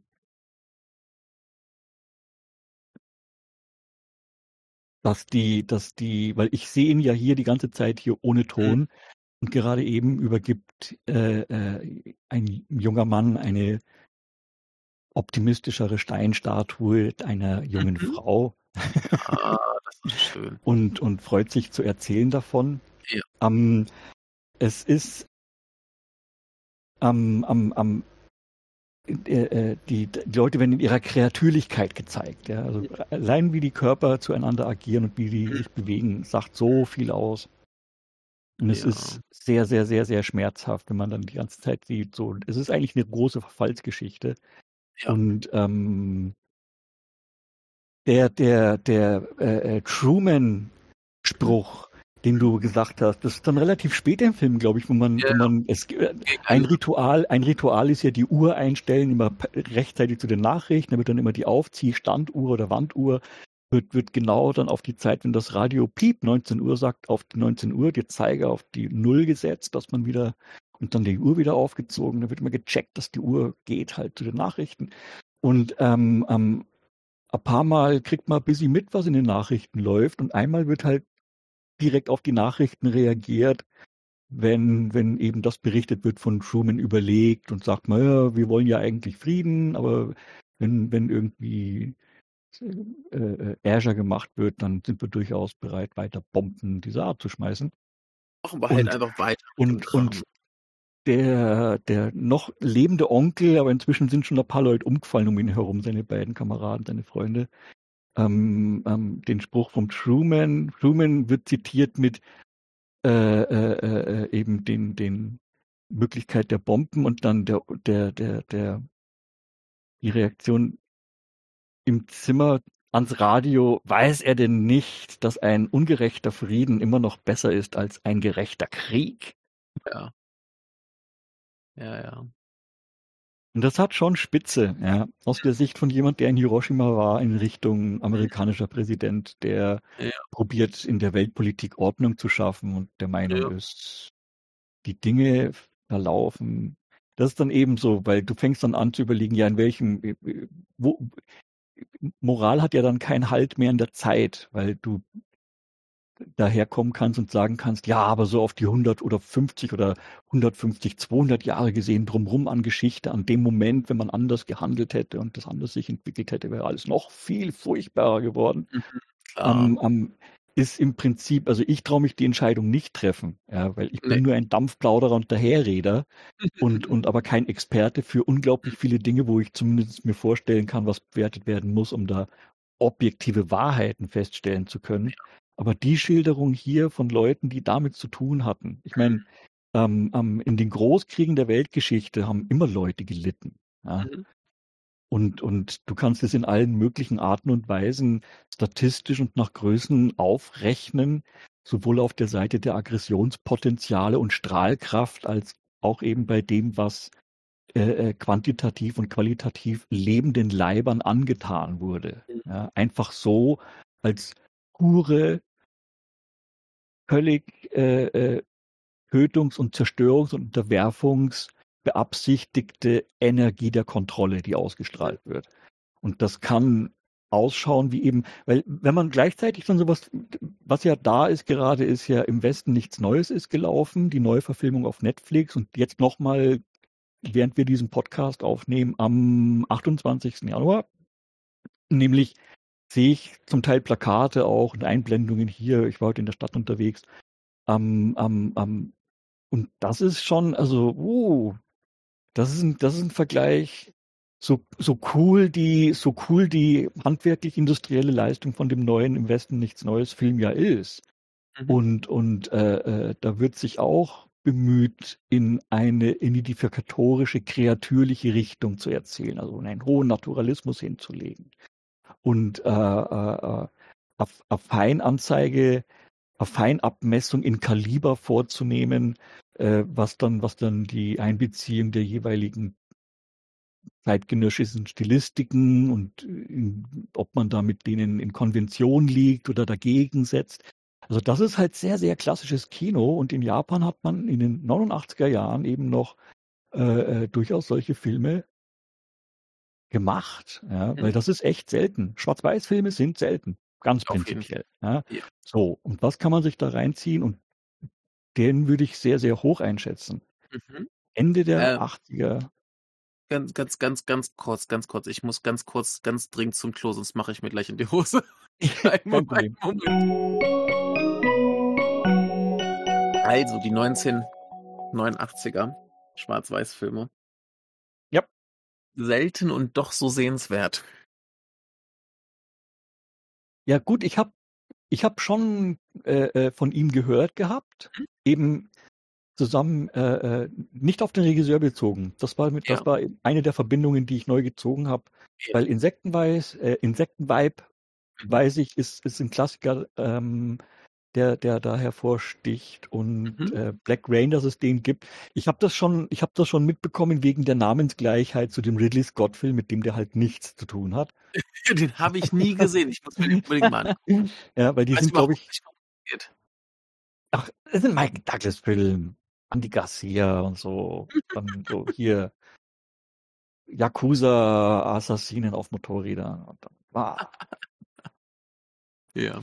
Aber geschmackvoll. Äh, geschmackvoll. Auch, ja, Bei Ridley Scott. Eben, ja. Nee, aber äh, wenn es um, um Imamura geht, habe ich noch äh, zwei Empfehlungen, also zwei, zwei ganz, ganz, ganz fantastische Filme, die er gemacht hat. Einmal äh, Geräusch. Ja, hm. A Pro Profound Desire of the Gods. Ja. Ne, und also, äh, wenn, guter Titel auch. ja. Und Vengeance is Mine. Beide ganz, ganz großartig. Letzterer ist auf jeden Fall auch bei der Criterion Collection erschienen. Ähm, ersteren habe ich noch von den Masters of Cinema. Da gab es mal eine fette Box mit ganz vielen von seinen Filmen. Und äh, die ist aber ausverkauft. Aber äh, kriegt dann vielleicht irgendwo. Ganz fantastische Filme, kann ich nur empfehlen. Also die, die, die Filmografie allein es gibt schon Zeilen, die einem, also die mir entgegenspringen. Ne? Schweine, mhm. Geishers und Matrosen 61. Ja, sehr gut. Tiefe ja. Sehnsucht der Götter ist der, ist der, ist der, ist die deutsche ah, äh, ja. Titelei von Kamigani no Fukage Yokubo. Ja. Ähm, Und dann sehe ich da noch Der Dieb und die Geisha, die Geschichte Japans nach dem Krieg und das zerrissene Leben einer Barfrau. Ja, äh, ja. The Pornographers ist auch ganz großartig. Den gibt es auch auf jeden Fall auf, äh, in Deutschland auf DVD. Den habe ich mir da mal gekauft. Von 66. Den, da, dass der so heißt auf Englisch, habe ich gesehen. Und weil ich hier gerade eine deutschsprachige Liste auf hatte, ich glaube, der heißt auf Deutsch Verbotene Leidenschaft. Einführung in die Menschenkunde. Einführung in die Menschenkunde ist das. Oder Einführung in die Anthropologie. Menschenkunde mittels Pornografen. Der ist super, ja. der ist ganz toll. Der hat auch ganz tolle also Karpfen. Die, hier. Die, die, die, äh, die, die Transliteration wäre Ero Toshihachi. Einführung in Menschkunden, The Pornographers. Ja, ja. okay. Äh, es ist quasi ein Film über einen impotenten äh, Pornofilmer. Mithin, äh, bis, was ich grob überflogen habe, ist irgendwas noch mit Familie und Mieter und so sind auch Problem. Und irgendwie Unterwelt. Von, ja, und, ein, ein, ein, und ein, ein Mensch, der als Karpfen wiedergeboren wurde. Ah. Großartig. Also, ganz, ganz toller Film. Den hatte ich vor ein paar Jahren mal angedacht, im Japanuary zu besprechen mit, äh, mit Nenad. Aber das kam nie zustande. Also Nenad, stell dich dem Pornografen. Ich muss mal, ich habe noch nicht recherchiert, woran, was ich, was ich rankommen kann. An den hier kannst du auf jeden Fall rankommen. Der hat garantiert deine äh, Bücherei. Ja, ja. Also das sollte nicht so schwierig sein. Ähm, ich war heute in, ich war heute in der Bücherei und habe und hab andere Sachen, die ich, die ich mir notiert habe, aufgeschrieben habe und äh, geguckt habe, wie komme ich ran, habe ich, habe ich jetzt gesorgt. Und ich habe jetzt die, ich habe jetzt drei Filme zumindest mal da von Kelly Reichardt. Ich habe festgestellt, warum kenne ich Kelly Reichardt nicht? Die hat lauter Sachen gedreht, die mich voll interessieren. Äh, wer war das doch gleich? Den Namen kenne ich, aber ich äh, komme nicht drauf. Äh, amerikanische Regisseurin, hat wahnsinnig viel gedreht mit der Michelle Williams. Das ist praktisch der Stall, aus dem die Michelle Williams kommt und eben eben hier äh, äh, äh praktisch die junge Generation der der angloamerikanischen äh, äh, Filmindustrie Sphäre an, an Qualitätscharakterdarstellerinnen. Ähm, ähm, und da habe ich, da habe ich, bin ich drüber gestolpert wegen, wegen immer wieder mal gucken, was gibt es eigentlich so an zeithistorischen Filmen, äh, äh, äh, die jetzt von mir aus nicht unbedingt genremäßig sind, so mit irgendwie äh, Banditen und Leuten, die halt umeinander ballern, sondern gibt es andere historische Historikfilme. Und Mhm. Deswegen lande ich zum Beispiel dabei sowas wie, wie äh, äh, äh, Porträt einer jungen Frau in äh, Flammen, äh, äh, wenn ich halt mitkriege, von wegen, es geht nicht darum, dass sich Leute erschlagen, sondern dass die halt so aneinander vorbeileben und die eine ist halt Malerin und die andere ist halt Jungadelige vom Land und, uh, ja. und erzähl doch mal darüber, wie das ist. Weil da geht es im Prinzip, was mich halt interessiert, da geht es ja auch um geknetete und kaputte Menschen die nicht so mhm. sein können, wie sie sind, sondern wie die Gesellschaftsformen das halt so vorgeben, dass man sich reinfließen lassen darf, aber weh, du streckst die Fühler aus. Das Gold, mhm. ich habe mir die Finger verbrannt. Ähm,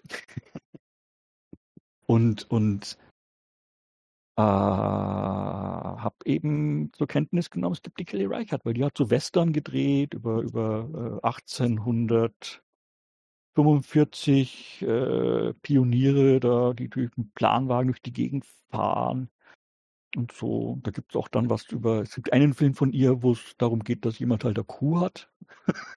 okay, ja. Das ist so Kühe im Prinzip der große Aufhänger, weil da gibt es halt das halt die Gegend, wo Kühe noch selten sind, weil die halt erst noch mitgebracht werden. Vorragend. was sehr urtümliches, also was wirklich sehr fundamentales. Finde ich gut. Kühe finde ich gut. Mhm.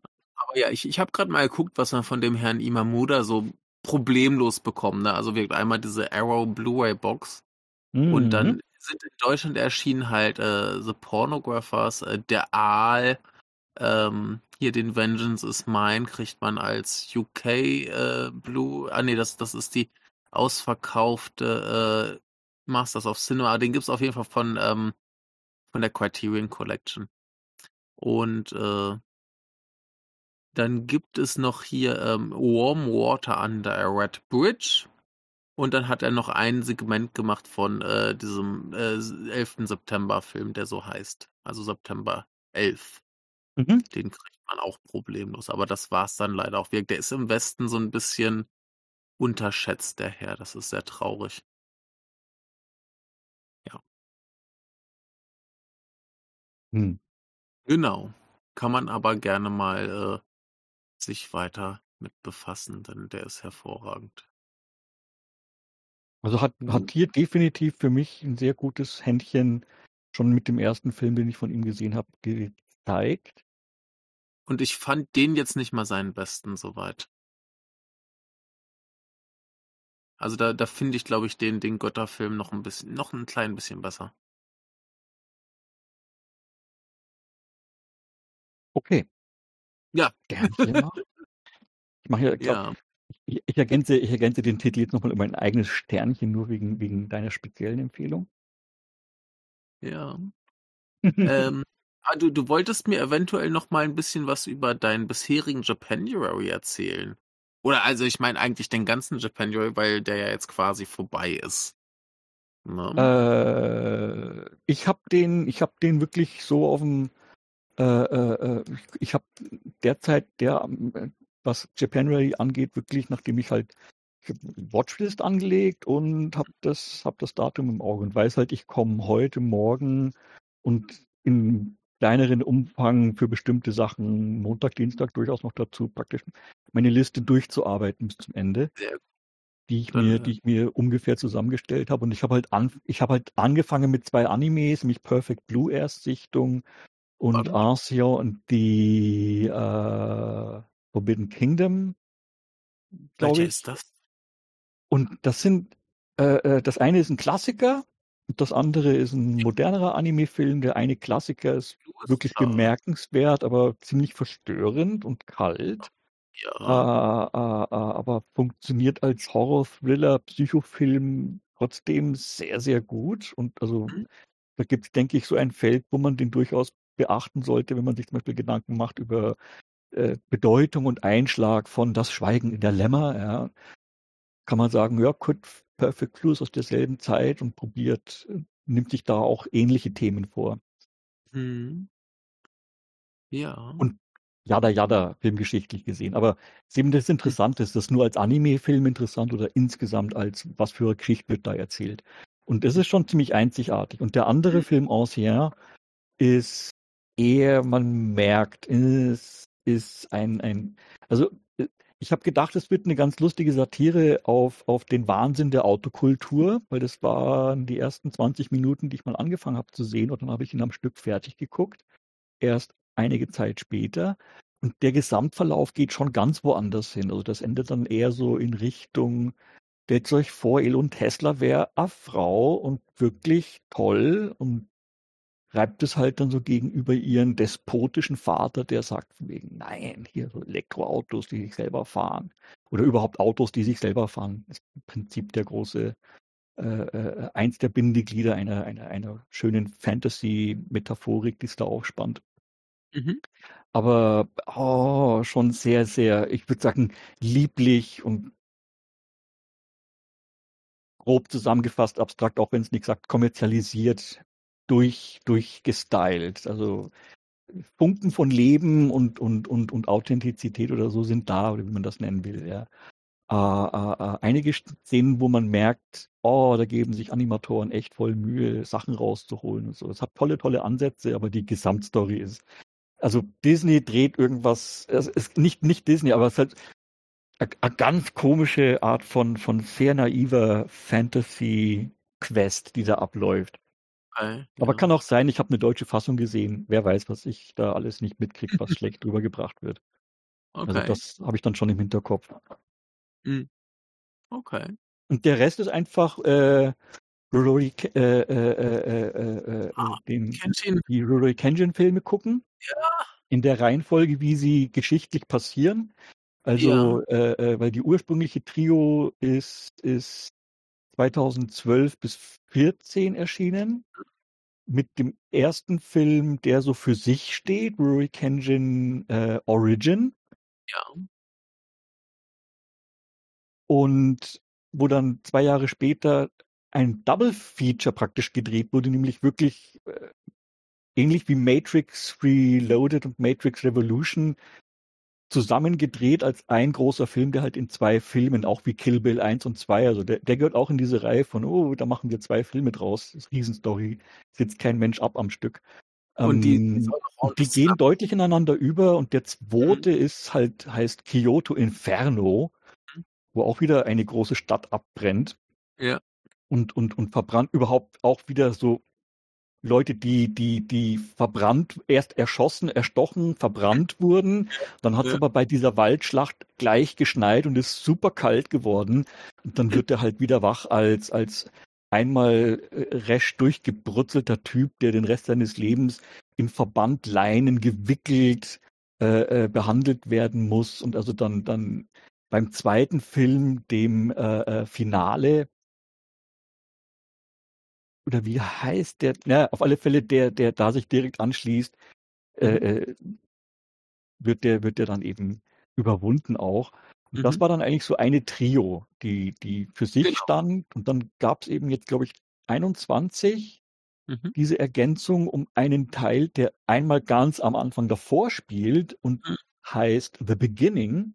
Mhm. Und wo etwas, was in der ursprünglichen Trio ein Rückblickplot war, ja. ist der eigentliche Hauptstrang. Und mhm. das kann man auf die Spitze treiben, um wer es gar nicht kennt, da geht es um einen jungen Assassinen, der super hübsch ist. Mhm. Wahnsinn. Also einer der, wenn nicht einer, also Top 3 Man Crushs oder so, die ich zurzeit schiebe. Ex, ja. Also bis hin zu den Klamotten. Ich will, ich will all diese Klamotten haben und anziehen. Ja, ja, ist großartig. ah, Wunderbar. Ah, so, das ist, so stelle ich mir knotzig vor. Ja. Und kein Stecke und nichts. Ich brauche ja keine Schwerter. Ich will ja nur die Klamotten. ja. Ähm, äh, der, der ist jetzt übrigens auch in einer Netflix-Serie namens First Love. Ja, ja, ja, ja, ich weiß. Ne? Also, ja, aber die Hörer vielleicht nicht. ich, ich, ich hab's, ich hab's mitbekommen, aber ich hab's, ich hab keine Zeit, aber ich hab's, ich hab's gemarkt. Ja, ich habe es noch nicht gesehen, aber äh, ist ja vielleicht ganz interessant. Und ähm, ja, den Kenshin bin mhm. ich bin ich bin ich durch. Was ich jetzt noch vor mir habe, ist eben der der zweite neue Film, der nach all dem spielt. Mhm. Ähm, wo ich wo ich jetzt noch nicht einmal weiß, wie der heißt. The Final. The Final. Ja, das war ja so das, das Ding, sie haben so Beginning and the Final. Wobei Wie gesagt, Beginning nach Final kam. Ja. ja, rausgekommen sind sie in der umgekehrten Reihenfolge, wo ich mir gedacht habe, nee, das ist wahrscheinlich, ich weiß nicht, dass mir dann, also wenn das dann was aussagt, ist mir das zu japanisch, da habe ich keine Ahnung. Nee, was es, das es, ein eigener es, Kick ist und so, und das halte ich auch für unwahrscheinlich, dass es ein eigener Kick ist, allem, einfach so gelaufen. Shit. Ja, es ist vor allem total dumm gemacht. Mhm. Also, ähm, ich habe sie zufällig in der Reihenfolge gesehen, Beginning und Final, am selben Tag im Kino. Mhm. Und äh, das, das war einfach, weil es im Kino von den Spielzeiten sich so gepasst hat. Und das Ding ist, dass ganz viel, was du in Beginning schon hattest, nochmal als Rückblende in The Final kommt. Das heißt, wenn du The Final gesehen hast, lohnt sich eigentlich nicht mehr The Beginning zu gucken. Deswegen hast du es jetzt genau richtig gemacht. Ja, Ne? Ja, ich habe ja das Final, wenn ich es richtig verstanden habe, was angelegt ist, ist die ursprüngliche Trio, also praktisch Teil 2, 3 und 4 für sich kann man am Stück anschauen. Ein mhm. guter Einsteigerfilm ist im Prinzip der ursprüngliche erste Film von ja, also das, was jetzt die 2 ist. Ja. Das Beginning weglassen, weil das Beginning dann einen eigenen Bogen nochmal spannt, eben mit dem, was auch neu ist, dem Final. Ja was, was Figuren aufgreift, die in der Haupthandlung zwar vorkommen, das ist ganz interessant, ist ein relativ großes Ensemble, also da gibt es einige Figuren, die kommen in verschiedenen Teilen mhm. vor und auch in der Vergangenheit und in der, in der Handlung, die nach der ganzen Trio spielen. Also das ist gut begründet, ist nicht irgendwie so aus der Nase gezogen, sondern aha, gut, die Satz, das ist so ein größerer Handlungsverlauf, der setzt halt dann mal aus und setzt mhm. erst später wieder ein. Ja. Ja. Und dazwischen kann eine ganze Trio stattfinden an Abenteuern. Genau. Die, die das ist nicht so unverständlich, glaube ich. Also sollte man, das sollte man hinkriegen, dass man verschiedene Handlungsgrößen so abpacken kann und sehen kann, wie sind die Proportionen und mhm. wenn dann eben Leute, ja, ab, ab wann sind Generationen füreinander wieder dramaturgisch interessant, kann man sagen. So genau. ganz nüchtern draufgeschaut, also ganz kalt ja. draufgeschaut. Ja, aber ich finde auch den, also von, von den Original drei, halt so Teil zwei und drei finde ich die besten in der ganzen Reihe. Eigentlich. Ich habe ja jetzt beim Wiedergucken gemerkt, dass der Zweier durchaus, beim Zweier habe ich das Gefühl, sieht man echt, wie der Film hier und da es nicht ganz stemmt. Mm. Und, und äh, gerade äh, äh, also beim, beim Editing, es gibt ein, ein, ein, zwei, drei Stellen, wo ich mir denke, okay, man merkt, wie auf den letzten Drücker wird was richtig Gutes gemacht, aber es ist noch eigentlich eine Stunde, eine Stufe knapp unter dem, was man eigentlich rausgibt. Mm, Oder was ja. dann als, als, als endgültiges dastehen sollte. Ist zum mm. Beispiel, deswegen am, am, am Schwarzer Regen von 89 bedient sich durchaus moderner technischer äh, Illusionsmittel. Ja? Also es gibt äh, äh Special Effect Aufnahmen im weitesten Sinne. Mhm. Und die sind nicht immer von dieser äh, äh, äh, hyperperfektionalen, modernen Art, wie sie in den Mainstream-Medien versucht werden äh, äh, zu etablieren. Mhm. Man überlege nur mal an die große, große Differenz an Teleportationsdarstellungen in mhm. modernen Medien, gerade im Fernsehen und im Film. Mhm. Ähm, ähm, und da gibt es ein großes Feld an Toleranz und das ist eh nicht so schlimm, wenn das nur so dargestellt wird, weil wir kennen die Kürzel als Kürzel, als Zeichenkürzel von Mensch verschwindet und taucht irgendwo neu auf und kann damit Schnickschnack machen. Und ähm,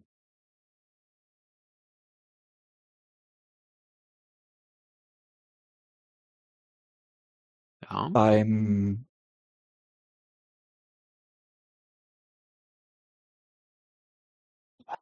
Oh, oh Gott. Äh, Beim? oh, ich habe mich veratmet. Ach so, das ist nicht gut. Ähm, oh, ja, ist wahrscheinlich dem Umstand geschuldet, dass ich doch jetzt, ich, wenn ich gucke, sind wir, sind wir knapp, ich habe noch gar nicht geschaut. Wahrscheinlich, ich bin echt eineinhalb Stunden, ja, ich bin wahrscheinlich schon seit ach Gottle, hochpeinlichen 15 Minuten jenseits meiner, jenseits meiner Fitheit. Ja, wir sind ja gleich fertig. sorry, sorry. Macht nix, macht nix. Gut. Aber äh, äh, du hattest äh, dann die Kenshins. Hast du noch irgendwas auf deinem Plan? Den, den, den, den, den Kenjin habe ich, hab ich noch vor mir, richtig. Reihenfolge von einem, einem Film. Guter Rücksprung, danke. Ja. Ähm, ist, dass ich halt mir Bell noch aufgehoben habe, den letzten Kenji-Film ah. aufgehoben habe und für morgen eben ist geplant äh, Drive My Car. Ja. Wochenende habe ich frei, Wochenende halte ich mir zum Erstsichten dann eben morgen Vormittag, Mittag oder ne, tagsüber mal so bewegen, freier Tag, Sonntag noch dazu. Ja, also man müsste schon nah. Also ich bin, ich bin ja einer dieser Menschen, ich mache mir keine Umstände am Sonntag. Alles, was ich brauche für Sonntag, ist schon erledigt, weil am Sonntag da muss man schon ein bisschen mehr durch die Gegend fahren und so, bis da irgendwo was ist, was sonntags noch aufhat. Ist aber okay, man kann sich darauf einstellen. Ja? Dann sich halt sagen, am Sonntag mag ich sagen, wo ich das überhaupt gar nicht brauche, nachzudenken, weil ich mache es eh nicht. Ja. Hier ist ja alles offen am Sonntag. Hier ist alles bei. Gut, aber gibt es da, gibt's da irgendeine Art von Ballung dessen, was aufhaben darf oder, oder Begrenzung dessen, was aufhaben darf? Weil es gibt ja genug, was du Sonntag machen kannst. Du kannst ja ins Kino gehen, ins Theater gehen und so. Alles. Äh, äh, äh, hier, hier existiert kein Sonntag. Das gibt's gar nicht. Es gibt nur, gibt's freie Tage schon, oder? Ja, natürlich. Also, nee, also ne? Sonntag, Sonntag gibt es in dem Sinne schon, dass die meisten äh, Firmen und so weiter schon frei machen. Aber äh, alles, was irgendwie äh, mit, mit Konsum zu tun hat, ist offen. Also. Und wie ist das mit der Verteilung von Werktagen? Wie, wie, wie weit ist das runter legalisiert? Da habe ich mich noch nie beschäftigt mit. Weil das ist im Prinzip das, was zählt. Alles andere ist wurscht. Meiner ja, Meinung nach. normal hast du hm. zwei Tage die Woche frei. Ne, bei den meisten ist das dann Sonntag und ein anderer Tag.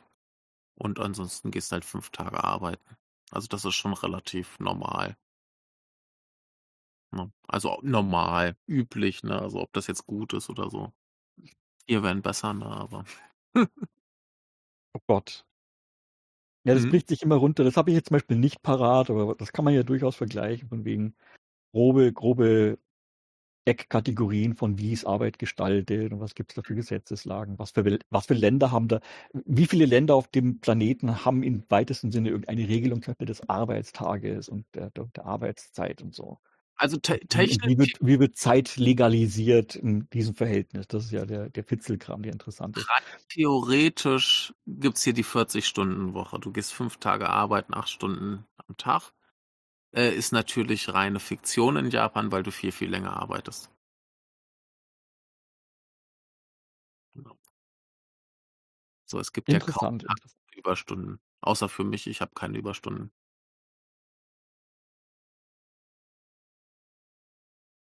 Ja, und das wegen den, wegen den äh, äh, äh kurzen Japanuary 23 äh, äh, Umblick eben Bell habe ich dann noch vor mir und den hebe ich mir als allerletztes auf. Die Bell, Bell ist dann so sehr nett. Der neue, der neue Hosoda-Film habe ich mir gedacht, hm, mal gucke bei dem, was ich mir vorgenommen habe. Sehr mhm. viel Action dieses Jahr, zwei Zwei würdige, respektvolle Filme, hoffe ich, weil Drive My Car habe ich noch nicht gesehen, aber viel Gutes drüber gehört und weiß auch, ich meine, der dauert auch sehr lang. Der dauert äh, deutlich länger als 3,55. Der dauert drei Stunden und ich habe da auch nur Zugriff auf Original mit Untertiteln. Oh, ja. Äh, aber Drive My Car ist äh, ganz, ganz großartig. Ich, ich fand ihn wirklich super. Und er verbessert die Originalgeschichte. Das ist eine Adaption, die wirklich besser ist als das Original. Ähm, und äh, äh, äh ja, der Kenshin, der macht halt Spaß. Also da hast du noch drei gute Filme vor dir. Yay. Ist doch schön. ja, ich leg mir das schon zurecht. Ja, ja. Und jetzt ja. auch hier, hier ist auch wieder ein Karpfen. Ja, Karpfen sind wichtig. Oida, oida. Ja, irgendwie mag er Karpfen. Ja gut, der Karpfen, äh, äh, äh, ist das, ist das nicht dieses Wortspiel, was die Japaner haben? Karpfen ist ein Homonym von Liebe? Ja, das stimmt. Halt der Koi. Der Koi, genau. Liebe, ja. Also so wie bei uns äh, das Krebsgeschwür und der Krebsgang ganz unterschiedliche Dinge sind. Ja, ja. Ist das, ist das, ist das in, in Japan ein, ein Akkord, der in der Sprache, in der Lingu also in der, in, ganz einfach im Vokabular da ist, dass du, dass du den Gleichlauter Karpfen und Liebe hast? Ja, äh, ganz lustig, in dem Film gibt's auch irgendwann ein, ein, äh, äh, ich glaube, der Onkel, der verhört sich und verwechselt ähm, Schönheitssalon und Krankenhaus, weil die Wörter im Japanischen fast gleich klingen. Geil. Also, ja. Ja, fand ich, fand ich einfach, einfach lustig. Ist genau, ist genauso ein spezifisches Problem der menschlichen Existenz, wenn es mit der Sprache zu tun hast, wie sehr spezifisch gezeigt wird, eine, eine ich denke nicht Japan-spezifisch, aber es ist eine andere Universalität, Universalität menschlicher Existenz. Das saubere Verwahren des kleinen zweistufigen Höckerchens, das man braucht, um jeden Tag bei der weiter höher hängenden Uhr schön operieren zu können, dass der Zeiger auf die Null gestellt wird, wenn die Nachrichten auf 19 Uhr piepen und ja. dann gleich aufgezogen wird, das bisschen, was er braucht, und dann wieder das Kläppchen zumacht. Die haben so eine Uhr hinter Glasscheibe, die weggeklappt wird und so. Und dann äh, äh, das zweistufige Treppchen wieder brav die paar Schritte ums Eck getragen wird, irgendwo äh, äh, wo es halt, wo es halt nicht im Weg steht, unter einen Tisch oder unter einen, unter eine Ablage oder so gestellt. Ja, und so, so ein Träger Deutscher wird halt einfach das Ding unter der Uhr stehen lassen, damit er nicht jeden Tag das hin und her schleppen muss. Ja. Na, es ist, es ist, es ist eine bestimmte Art von, von, ich gucke nebenbei auch das erste Mal in meinem Leben The Big Bang Theory und mhm. hol, und hol gerade in einem nebenbei Binge-Watch ergänzt sich hervorragend Lovecraft-Biografie lesen und The Big Bang Theory, Theory gucken. Sprich, bei mir ist momentan Lovecraft besetzt mit dem Jim Parsons, der den, mhm. der den ähm, äh, äh, äh, äh er den Wohnungsbesitzer, Wissenschaftler spielt, bei dem dann eben die, die, die ersten Gruppen hängen bleiben, wo der Lennart wohnt. Aber jetzt ist mir der Name komplett entfallen. Ich kann mich Von nicht erinnern. der, von der Jim Parsons Figur aus, aus äh, Big Bang Theory, Sheldon Cooper. Sheldon, ja. Ja. Und Ja. was da dran hängt. Ist, Mhm. ergänzt sich sehr, sehr gut. Lovecraft und er. Mhm. Äh, wie weit bist du jetzt bei Big Bang Theory? Ähm, Anfang von Staffel 10. Oh Gott. Ich hatte, ich hatte meinen ersten richtigen LOL. Ich hatte meinen ersten richtigen LOL irgendwo, ähm, ich glaube in Staffel 9 oder jetzt bei Staffel 10, muss ich mal überlegen, wo es, wo es ein, ein Wortgefecht gab mit Sheldon und Amy Mhm. und, und äh, äh, das Kohabitationsexperiment, glaube ich. Ich glaube 10, Folge 4. Okay. Gar nicht, also relativ aktuell. Wirklich mein erster richtiger LOL. Das ist Mhm. eine Folge, die als Ganzes sehr präzise funktioniert. Und dann, wenn man halt diese, diese ganzen Beziehungen kennt. Und in der Folge passiert was, was ich extrem lustig fand. Nämlich am, am, am Finale der Folge gibt es einen Wortwechsel, der von dem, was davor gelaufen ist, merklich anders verläuft. Also das ist wirklich schöne, schöne, äh, komische Entwicklung, die es da macht. Okay. Wieder Ja, ich- richtig ausgespielt. Also eine der, eine der Stellen, wo man merkt, sie haben am Drehbuch getüftelt, weil, weil das ist auch so die Zeit, wo es anfängt, dass sie wirklich länger Szenen machen mit durchaus komplizierteren Verschachtelungen von Sprache und Anspielungen. Wenn dann ist, glaube ich, auch so ziemlich um die Zeit herum, wo sie, wo sie auf der einen Seite klingonisch sprechen, um zu verbergen, was sie miteinander in Anwesenheit der anderen Partei besprechen und auf der anderen Seite die Amy und die äh, äh, Penny in einer von Amy erfundenen fiktiven Sprache sprechen, die die Burschen nicht verstehen, um Okay. untereinander abzusprechen, was sie gegen die Burschen argumentieren. Und das ist eine, eine, der, eine der Sachen, die dann, die dann bei Big Bang Theory anscheinend häufiger werden. Ich habe es am Anfang nicht so oft in der Richtung gesehen. Es war, es war die, die erste Staffel, zweite Staffel war mh, zum Teil, zum Teil sehr äh, äh, nicht angenehm. Also es hat schal geschmeckt, würde ich mal sagen. Es hat kein Okay. bitterer Kelch und so, aber wo man, wo man schon so, man, man fängt schon an mit ein bisschen zu cringen. Äh, man, man Mhm. ist im Vorcringe die ganze Zeit, ich zumindest. Okay. Ja, ich, ich Hm. habe nur die ersten paar Staffeln gesehen. Ja. Also, äh, mir ging es da auch irgendwann ein bisschen auf, auf den Keks, dass die quasi von, ah, wir sind die Nerds, die keine Freundin kriegen, zu, ah, wir haben jetzt irgendwie alle eine, eine gute Beziehung laufen und irgendwie weg vom Wissenschaftler, Humor und so weiter. Ja, da war ich dann irgendwann auch so ein bisschen raus. Ja, das ist gar nicht, ich meine, die Entwicklung, wie gesagt, ich gucke das ja, ich gucke das ja so Mhm. nebenbei weg momentan. Ja. Äh, äh, ziemlich stumpf, wenn ich eigentlich andere Sachen mache. Ähm, ähm, würde ich jetzt mal sagen, also Mhm. äh, äh, ich, ich, ich bilde mir ein, das schon verfolgen zu können, wenn ich nebenbei eine extrem lang Mhm. gezogene Biografie über Lovecraft lese, die glaube ich 1200 oder 1600 Seiten hat, irgendwas um den Dreh rum ja. und und ist super doll übersetzt und alles Mhm. und und und äh, äh, absolut absolut äh, äh, schön, dass es dass es eine gut gemachte Ausgabe Mhm. gibt, die eben nicht runtergekürzt ist, sondern die wirklich den ganzen Wahnsinn in der Mhm. T.S. Yoshi über Lovecraft geschrieben hat und der, glaube ich, das erste Mal in der Form auch 2010 erst erschienen ist. Also noch dazu eine relativ zeitnahe Übersetzung, die, glaube ich, 2007 und 21, äh, 2017 und 2021 Mhm. rauskam, hier beim, beim Golconda Verlag. Und ähm, das, was ich kurios finde, ist halt eher so, was das eigentlich für ein Buch ist, weil Mhm.